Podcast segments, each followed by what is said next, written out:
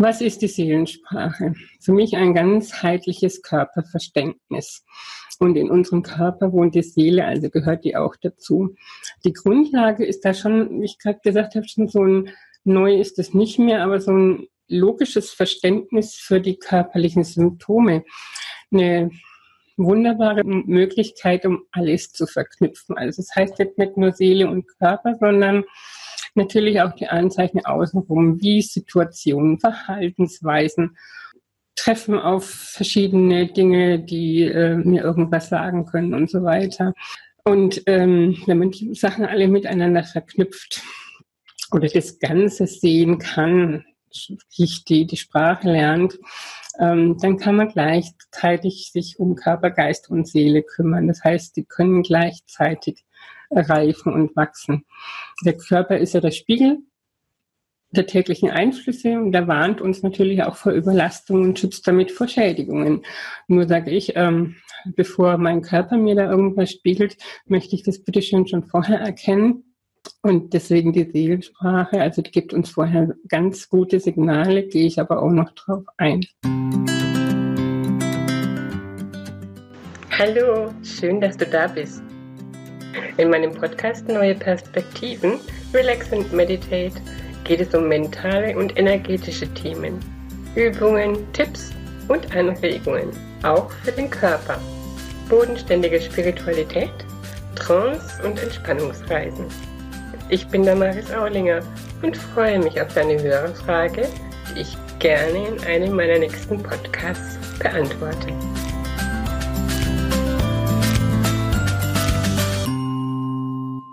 Körper und Seele, ich sage Seelensprache dazu, die Kommunikation zwischen Körper und zwischen Seele und Körper, so muss man sagen. Meine Selbsterfahrungen sind mir immer ganz wichtig, dass ich die Dinge, die ich vermittle oder von denen ich erzähle, selbst erfahren habe, wenn manches auch nicht so schön war. Aber das nenne ich dann Authentizität. Ähm, und alles, was ich durch meine Geschichte und durch meine Amnesie eben selbst, wo ich selbst durchgegangen bin und mit welchen Methoden ich das aufarbeiten konnte, das ist alles die Dinge, die ich in den Webinaren eben weitergebe. Ich habe als Kind von klein auf eigentlich schon ganz viel körperlich Beschwerden gehabt.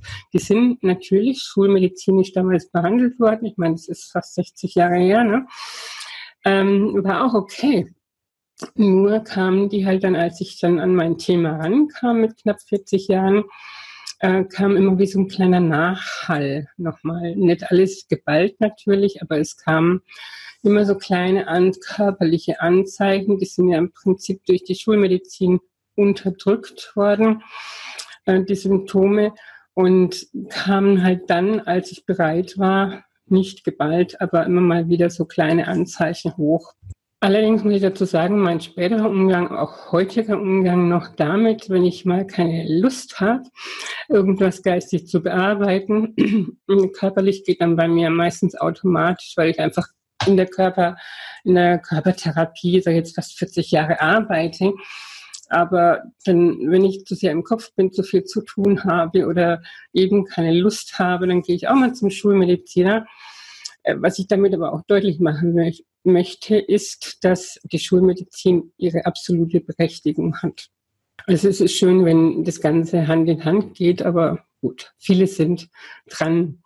Mein Vorteil ist natürlich auch in der Fernanwendung und der Energiearbeit, dass ich das Wissen um den Körper habe. Ist aber jetzt auch in der Seelensprache nicht keine Bedingung so. Ähm, weil ich kann mir ganz viele Dinge logisch erklären, da gehen wir aber nachher noch drauf ein. Und ich habe eben schon immer so ein intuitives Verständnis für die Zusammenhänge gehabt. Wichtig dabei ist also wirklich den Körper nicht zu vergessen. In unserer geistigen Arbeit tun wir das sehr gerne. Wir reifen und reifen. Der Körper hängt doch oft hinterher und wir kümmern uns einfach nicht so um ihn, wie er es äh, gerne hätte und auch nötig hätte. Allerdings sollte man jetzt in dieser Seelensprache, wo man halt eben so tief drauf eingehen, nichts überbewerten. Wie gesagt, ich gehe auch einfach mal, wenn ich keine Lust habe zum Arzt oder sage mir, hey, das muss ich jetzt gerade überhaupt nicht anschauen. Und äh, wenn es wichtig ist, dann kriege ich es nochmal irgendwie gezeigt. Also beim spätestens dritten Hinweis bin ich immer so weit und springe. Somit auch dem Verstand nicht zu viel Futter geben. Also wenn ich dann nach allen möglichen Dingen google zum Beispiel, kriegt der Verstand einfach zu viel Informationen und die leicht empfindliche Intuition, wenn die doch noch nicht so ausgereift ist, ähm, wird dann schnell wieder gedeckelt vom, vom Verstand und der hat das Sagen und das wollen wir ja nicht. Und sich eben dieses das äh, Bewusstmachen der inneren und äußeren Abläufe, das ist im Prinzip die, die komplexe Seelensprache, die ich meine. Also nicht einzelne Symptome übersetzen, sondern ähm, ein Bewusstwerden dessen, was passiert denn in meinem Körper überhaupt und was kann das mit dem zu tun, was jetzt gerade im Außen passiert, manchmal nicht nur gerade, sondern auch vergangen. Es ist ja alles eins, also der Körper und die Seele, die gibt es nicht eins, doch die Seele gibt es einzeln, aber da muss, das ist ein Ding, wo nicht jeder dran glaubt, aber da, die Seele wohnt in unserem Körper und deswegen gehören die zusammen. Die zwei sprechen eine Sprache miteinander oder sagen wir mal so, die Seele spricht eine Sprache, die nur unsere Intuition verstehen kann. Viele verstehen die Intuition nicht so ganz gut oder nur so grob, sage ich jetzt mal. Aber wenn man sich trainiert, ich meine, Fremdsprachen lerne ich auch über eine längere Zeit. Ne? Und so kann ich auch die Seelensprache erlernen, was die Seele dem Körper sagen will. Es ist nämlich nochmal ein Stück weit einfacher, weil selbst wenn wir die Seele nicht verstehen, gibt uns der Körper oder vorher noch andere Dinge im Außen uns eine deutlichere Sprache. Wir dürfen bloß hingucken lernen. Ne? Das heißt also körperliche Probleme durch Ursachenerkenntnis am Schopfe packen. Ich gehe also noch ein Stück, ich gehe, ich gehe noch ein Stück weiter zurück und möchte sagen, nicht erst die körperlichen Probleme, sondern schon die ersten Anzeichen durch die Erkenntnis der Abläufe im Körper und der Kommunikation mit der Seele eben möglichst schon außen an der Aura packen und nicht erst, wenn es am Körper dran ist. Das heißt, die Symptome erkennen. Symptome sind ja keine Krankheiten, das ist auch in der Schulmedizin so, sind erstmal nur Symptome. Und ähm, ich spreche dann auch immer ganz gern von der Inkubationszeit, bis das wirklich an unserem physischen Körper dran ist. Es dauert eine Weile. Es kann auch Jahre dauern. Ne? Und wenn ich dann aber schon mal hier außen hingehe an die Aura, da komme ich jetzt nachher noch kurz ran, dann kann ich die Wurzel, eine kleine Wurzel packen und ausziehen. Muss, muss nicht bis ganz zum Körper hin und dann noch die, ähm, die ganz tiefen Dinge aufbuddeln, wofür ich so und so nicht stehe.